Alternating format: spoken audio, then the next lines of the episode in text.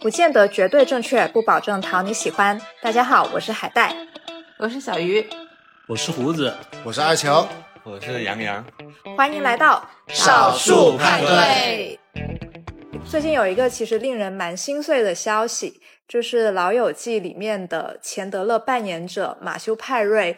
去世了，而且他才五十四岁。我觉得这件事情对大部分的美剧迷或者甚至是普通观众来说，都是一个挺令人吃惊的消息。毕竟年纪也不大嘛，而且就是非常突然这件事情。就外媒报道，他是在家中溺亡，所以算是一个意外的事故。呃，那马修派瑞的突然离世，其实也令很多人想起了自己当年看《老友记》或者说六人行的那种美好的时光。那今天我们就来说一下，讨论一下我们那些年看《老友记》的一些记忆，也借这个机会缅怀一下陪伴我们那么久的马修派瑞吧。大家都看过吗？看过，我觉得我比较惨的就是我最近才开始看啊，然后我才看到第四季，正沉浸在对小钱钱的爱慕之中。我没有，我是看《生活大爆炸》成长的那一代。我也没有，我只是对这个剧有比较呃深的印象。因为呃，这部剧的首播应该是在一九九四年，如果我没有记错的话。对。它第一季是一九九四年，但实际上它在中国陪伴很多代的年轻人成长，无论是七零后、八零后、九零后，甚至到现在零零后，也有很多人去重新回看这部剧。它是它没有过时的，我感觉，因为就是对我来说，我是今年才刚是刚开始看，明明看的是他们演的是二十多年前的故事，但是放到现在的语境看来，他们很多东西都非常符合现在讨论的一些话题。对。我说一下我看《老友记》的缘由吧。其实我看《老友记》是英语老师让你看的，就是一个基于非常功利的一个目的，就是学英语的。但实际上我发现，它对于应试英语，它其实没有什么太大的作用。它无非就是练练你的听力，然后还有增进一下你的口语。但是它的语法啊，还有句子的结构啊，都不会是非常完整和标准的那种应试英语的。所以。功利性的目的也没有达成这样子，然后我对这个剧的剧情是这样，就是一个非常佛系的态度。我相信我们这边的胡子应该是反复看、反复看各种经典梗，然后烂熟于心那种。但我是佛系看、佛系看，逮到哪集看哪集，然后那样子。我确实是会反复看，但我本来就是一个比较佛系的人，嗯，而且《老友记》不像可能。当时有一波美剧，从从《绝望的主妇》到那个《越狱》啊、《迷失》啊那种，它是属于强情节的。天呐，你说的这些我都能串联起来，我跟你分明不是同一个代的人。他说的那个那个《绝望主妇》啊、《迷失》这些是在后面的，还往后靠。对对对，但但它的跨度在，因为他们那个《老友记》是个很长跨度的一个东西。所以它不是强情节的，它也对于我来说是属于陪伴类，应该是塑造了我们差不多七零末八零初的一代人的三观，有点偏三观，至少偏对生活的态度、对感情的态度，就会相对来说，我记得很大的影响是什么呢？是我父母都被他影响，因为。我本来就比较迟结婚，我妈就有跟我说过，当时我买房的时候，她说：“你这个样子呢，感觉又不想结婚，你要不要就是你们几个好朋友就买一个别墅，然后大家一起住在一起，就像《老友记》里面的那些朋友一样。”嗯，对于他来说的话呢，他觉得这个东西是他可以接受的，我的一个生活方式的一个出口了。嗯，就可见。就是我会可能在家里面，在各种场合，他他都会有接触到，他会有间接的接触到。后面呢，我也是觉得我们这帮人可能就是这些好朋友比较难的进入一个真的社会所认定的另外下一个阶段的一个原因呢，可能也是因为看到《老友记》，因为看《老友记》的这帮人呢。跟看父母爱情、金婚的这帮人的是不一样的，你知道，没有学到一些中国式的生存方那我就有意见了，我也是看父母爱情的。所以你是 OK 啊？但是我但是我也看《生活大爆炸》，我可以接受，我可以认同《生活大爆炸》里面的那些那些观念呢，我都很喜欢。对，老实说，就提起《生活大爆炸》，因为我也是看《生活大爆炸》长大的人，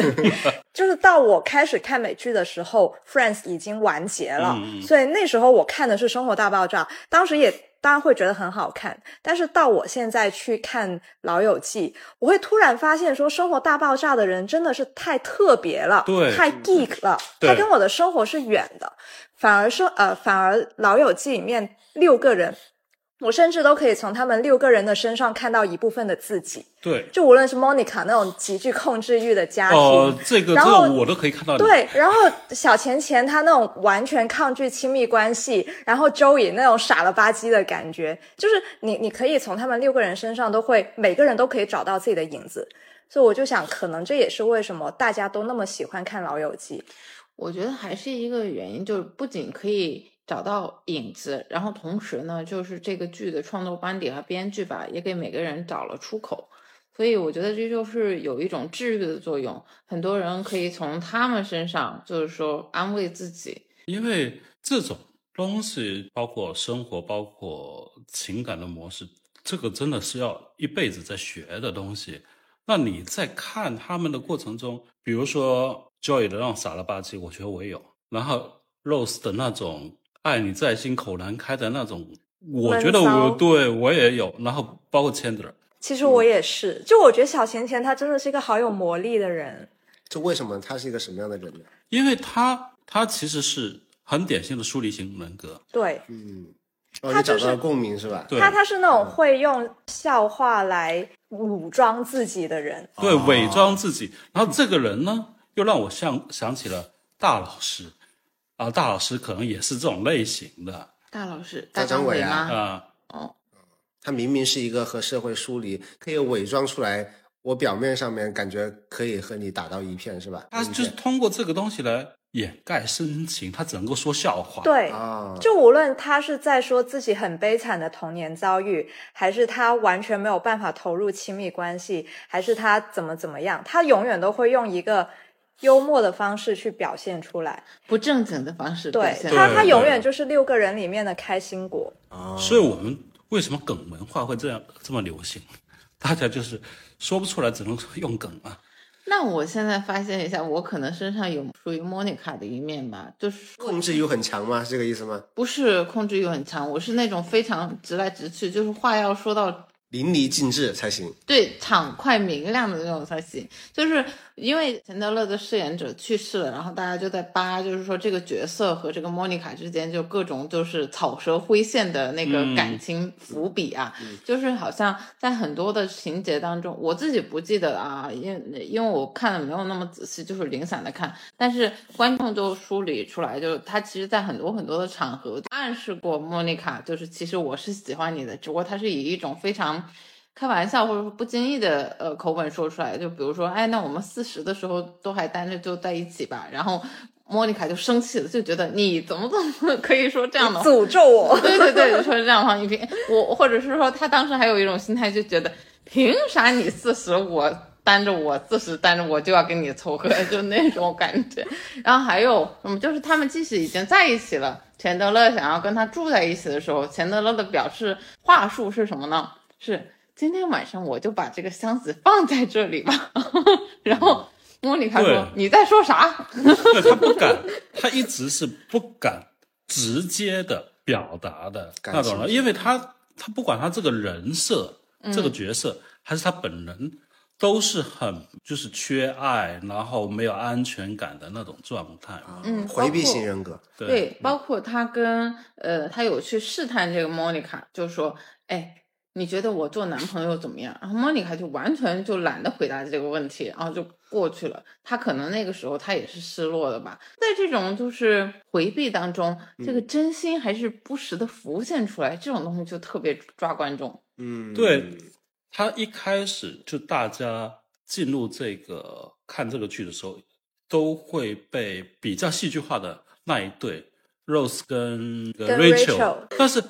反而是 Monica 跟 Chandler，还有 Chandler 跟 Joy 的那种很纯粹，我真的非常喜欢看 Joey 和 Chandler 他们的戏份，就是有一集他们就是买了新的电动沙发，啊然后两个人一起躺下，一起打开开关，哎然后一起看电视。我觉得这就是友情最美好的形式。对理想的兄弟情就是这个样子。那理想的就是有一个人被另外一个人治愈，哦，你就说到了一个我的共鸣点，就是我们之前还有一个租房子的一个一个人，就是他要租我们那个房子，我和另外一个室友了，他在看我们这个房子的时候呢，我和另外一个室友了正好躺在沙发上面在看电视。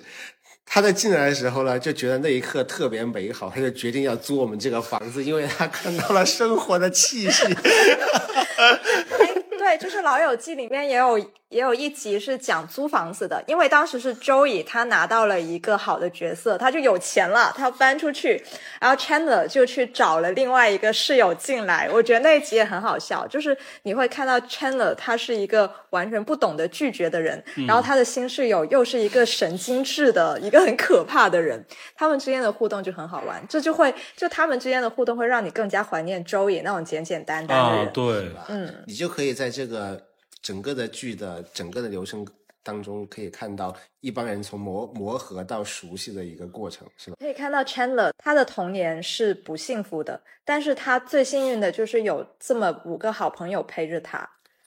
对，之所以其实我看到有一句说的蛮好的话，就是说 Chandler 他的人生没有变成一个悲剧，是因为他有周以这样子的好朋友拖着他，然后他又找到了 Monica 这个真爱，所以他的人生终于走上正轨了。但是比较可惜的是，他的扮演者马修派瑞他自己真实的人生中没有遇到这样的两个人。因为我其实对对这个演员不太熟悉，但是你已经可以在《老友记》这么几季上面看到这个演员他的变化。比如第三季，他突然暴瘦，他真的变成了一根竹竿。嗯然后到了第四季，他又开始恢复正常。据说后面几季他又会忽胖忽瘦，其实就完全是受到他人生的影响，就他有药物滥用的习惯，然后他也有酒精成瘾的问题。他的去世让我感到最难过的就是，原来这么一个人，他在五十多年的人生里，他可能有一大半的时间都在一直在挣扎。哪怕他 Chandler 是那么的可爱，过得那么的好，但现实中的他，镜头背后的他，其实一直过得很不好。那这就让我非常难受。我看这个《老友记》，为什么或者说看很多美剧，包括《大爆炸》啊什么之类的，我都是就零零散散的看的原因是什么？就是我这样一个就是强逻辑的那种人呢，实在是觉得很多的美剧当中，包括那个《Gossip Girl》，然后我也是、是非常接受不了，非常容易出戏的一点，就是他们各种配对，就各种多角线，嗯就恨不得就所有的排列组合都排列一遍，这种、嗯这种东西会让我觉得非常非常的出戏。就包括《老友记》里面这是也是的，就是你看那个莫妮卡的情史，然后你也哎呀，这个这个这个恨不得五角星画几遍，然后那个样子。当他在跟钱德勒那时候，我就没有办法代入，这可能是编剧的问题，就是说这种编剧的套路我是呃我觉得就是你的一个点，就是他之前可以五五边形、五角星或者六角星或者海星都没问题啊，就是你碰到了 Mr. Right，然后之后，那个 Mr. Right 一直都在你旁边啊。但是这个东西需要 feel 到这个时间、地点、人物、事件，好不好？的确，其实人就是这样子的呀。我我就在说，为什么我没有办法完全的跟这个呃故事共情，或者完完全跟很多美剧共情？就是说，这种情感模式在我看来，这简直是天方夜谭。我在这里面最喜欢的一个角色，其实是你们都没有谈到的那个菲菲比，我觉得他这个角色真真正正是走进我心里的是什么？因为其实一个非常天马行空，然后完全跳出框框的一个人，很多在我们这边觉得 yes or no 的事情，在他那边都不成一个什么样的规矩。这个人是一个身上没有规矩，但他自己有自己内心宇宙的呃一个人，就是给我打开了很多，就是说视角。就可以觉得哦，原来是这个样子，原来是这个样子，原来是这个样子。就是他做很多让我们觉得非常不可思议的决定的时候，其实在他那里是一件非常非常简单的事情。这个东西还是蛮感动我的。嗯嗯，嗯就是每个角色呢，包括一些小角色呢，都能够，其实，在某一个时刻给你一些共鸣。嗯，的确，因为事实上，呃，马修派瑞他不是《老友记》演员里面第一个离世的人，在他之前，像 Ganther，、啊还有像那公寓的管理员、嗯 s o r r y 我忘记他名字，但是他好可爱，就他们已经。逐渐的离世，那可能以后我们会面对很多次这样子的告别，我们的精神世界会面对很多这种现实的冲击。嗯就是想想有点难过。但是如果你换一个积极的角度去看，他们演员在荧幕上面留下了那么美好的一段时光，那是永远可以保鲜的。他给观众提供的那种精神价值，它是永恒的。是的，有机会的话，大家都拍点电影、电电视吧。对，我们要把我们留下来，嗯，留下来。好吧，这期节目就到这里，好，拜拜那拜拜。拜拜。